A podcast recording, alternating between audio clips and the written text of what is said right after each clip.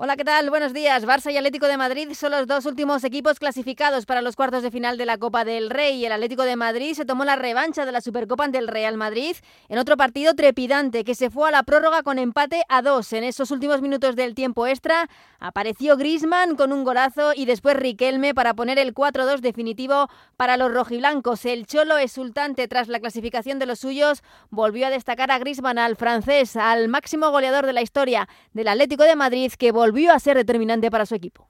Apareció un futbolista mágico como es Griezmann, hizo un gol, un duelo contra Vinicius que es rapidísimo, le la terminó clavando en un ángulo y tenemos la suerte de tenerlo y tenemos la suerte de que quiera estar con nosotros. Ojalá que lo podamos aprovechar y que él nos siga regalando noches como hoy.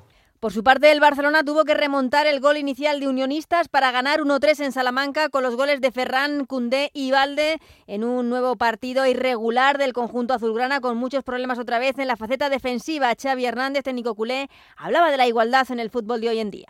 Pues porque íbamos empatados y no tenemos ningún, no se nos caen los anillos.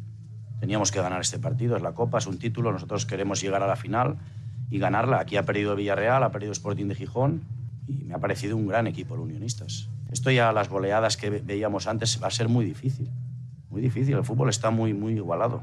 Por tanto, Sevilla, Atlético Club de Bilbao, Mallorca, Celta, Real Sociedad Girona, Barcelona y Atlético de Madrid estarán esta tarde a la una en el sorteo de los cuartos de final de esta Copa del Rey. Además, hoy comienza una nueva jornada de Liga en Primera División, la jornada 21, con el partido que disputan a las 9 el Alavés y un Cádiz en puestos de descenso. En página polideportiva, muy pendientes del Rally Dakar, hoy última etapa y salvo sorpresa en forma de avería, Carlos Sainz volverá a reinar en la categoría de coches. Y en baloncesto, partidos de Liga nueva victoria del Barça, esta vez en Turquía ante Anadolu Efes y victoria de Basconia en casa de Estrella Roja. Hoy a las 8 el Real Madrid juega en Mónaco y a las 8 y media Valencia Basket recibe a Olimpia Milán.